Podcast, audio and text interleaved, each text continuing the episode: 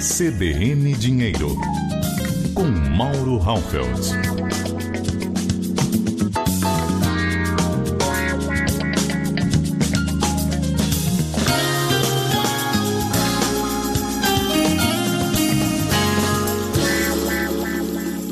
Um ouvinte me escreveu para cbndinheiro.cbn.com.br.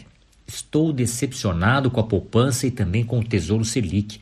Eu quero comprar ouro. Eu tenho 100 mil reais na poupança e 38 mil no Tesouro Direto. Eu quero apostar no ouro mais pela garantia de não perder para a inflação, nem tanto pelo lucro. Minha resposta: comprar ouro na bolsa é o mais seguro que você teria a fazer, mas a taxa de custódia cobrada ela é bem salgada.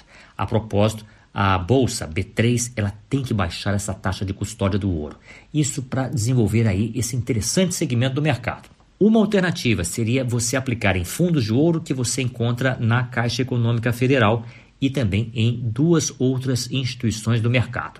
Esses fundos eles não acompanham 100% as oscilações do ouro. Eles trabalham com derivativos, mas é uma boa alternativa, é uma alternativa mais prática e mais barata do que comprar o ouro físico na bolsa, infelizmente.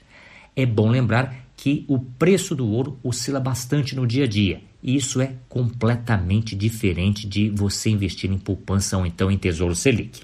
Conclusão: eu gosto bastante do ouro como uma forma de diversificação, mas é bom entender que ele tem bastante volatilidade e quando o mercado financeiro entra em crise, aí sim o ouro brilha com intensidade.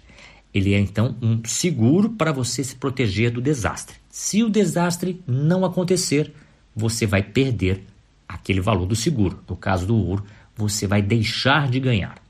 Mauro Halfeld para a CBE.